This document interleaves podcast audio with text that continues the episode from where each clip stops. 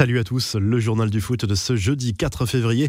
Les supporters du Real Madrid peuvent clairement s'inquiéter pour l'avenir de Sergio Ramos. Les négociations entre le club merengue et son capitaine sont au point mort. Chacun campe sur ses positions. Florentino Pérez veut une prolongation avec une baisse de salaire de 10% pour faire face à la crise. Ramos, lui, veut au minimum maintenir son niveau de salaire actuel. Selon les informations du quotidien El Mundo, le dialogue aurait repris, mais l'international espagnol a mis un coup de pression à ses dirigeants. Un ultimatum aurait été fixé. Si le Real ne lui propose pas un contrat digne de son rang, il partira libre en fin de saison. André Di Maria, lui, veut rester au Paris Saint-Germain. Interrogé par Canal+, l'Argentin a répété son amour pour le club de la capitale française et sa volonté de prolonger son contrat. On discute tranquillement. L'important, c'est que je suis très heureux à Paris, à confier l'ailier parisien dont le contrat actuel se termine en fin de saison. Di Maria qui en a profité pour faire un nouvel appel du pied à Lionel Messi, interrogé sur l'arrivée éventuelle de la star du Barça cet été, le joueur du PSG a laissé entendre que cette option était envisageable. Il y a de nombreuses possibilités, on doit rester tranquille et voir ce qu'il va se passer, a commenté le Parisien au sujet de son compatriote. Ronald Koeman, lui, n'en peut plus du comportement du PSG et les prises de parole répétées au sujet de Lionel Messi. Pour moi, c'est un manque de respect de parler autant de Léo alors qu'il joue pour le Barça et avant un tour de qualification de Ligue des Champions contre eux, a martelé le coach Blaugrana qui, on le rappelle, avait eu le même comportement au sujet de Memphis fils de paille. Toujours concernant le futur mercato estival, Sergio Agüero se verrait bien au Barça et pourquoi pas avec Lionel Messi selon la Cadena Ser. L'aventure du buteur argentin avec Manchester City devrait bien prendre fin à l'issue de la saison actuelle. Il arrive en fin de contrat. Les infos en bref, la déclaration d'amour de Neymar au PSG alors que l'on annonce une officialisation imminente de sa prolongation de contrat pour quatre saisons supplémentaires. Le joueur était suspendu mais en tribune au Parc des Princes mercredi soir pour la rencontre face à Nîmes.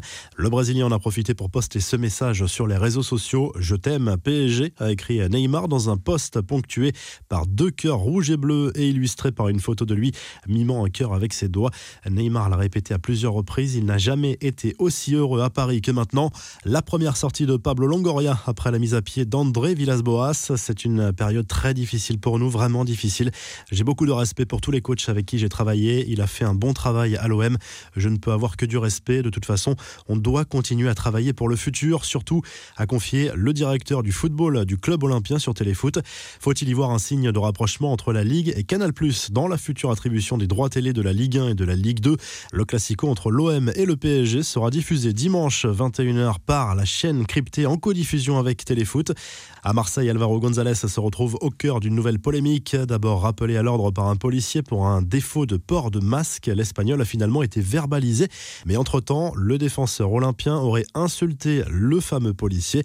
L'OM qui pourrait par ailleurs racheter le stade Vélodrome. Benoît Payan, le maire de Marseille, veut vendre l'enceinte en raison de son coût d'entretien. C'est peut-être le bon moment pour Franck McCourt qui avait déjà évoqué son envie de devenir propriétaire du stade.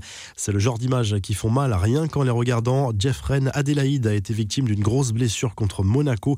L'OGC Nice craint le pire pour son joueur qui avait déjà été victime d'une rupture du ligament croisé antérieur du genou droit fin 2019. Sa saison est peut-être terminée. En Angleterre, Manchester City reprend seul les commandes de la Première Ligue avec un match en moins toujours. Les joueurs de Pep Guardiola ont repris trois points d'avance sur United grâce à un succès 2-0 à Burnley. En revanche, Liverpool confirme son irrégularité avec une défaite à Anfield contre Brighton 1-0. Le titre s'éloigne encore un peu plus pour les Reds, quatrième du championnat anglais.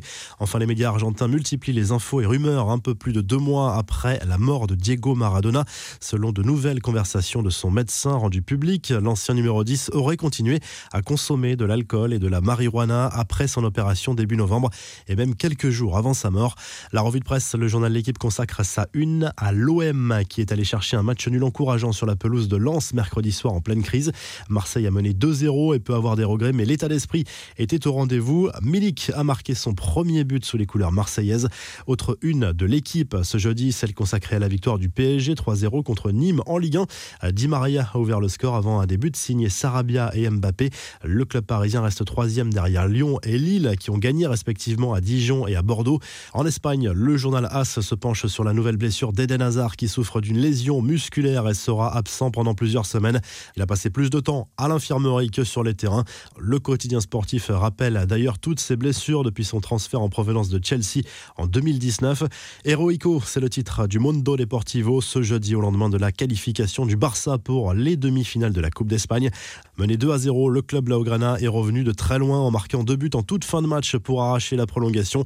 Griezmann a marqué, la presse espagnole salue sa très belle prestation, score final 5 à 3 pour les Catalans. En Italie, le Corriere dello Sport revient entre autres sur le match nul à 0 partout entre Naples et l'Atalanta en demi-finale allée de la Coupe d'Italie, mais également sur les records que vise désormais Ronaldo en Serie A. Si le journal du foot vous a plu, n'hésitez pas à liker la vidéo et à vous abonner et à très vite pour un nouveau journal du foot.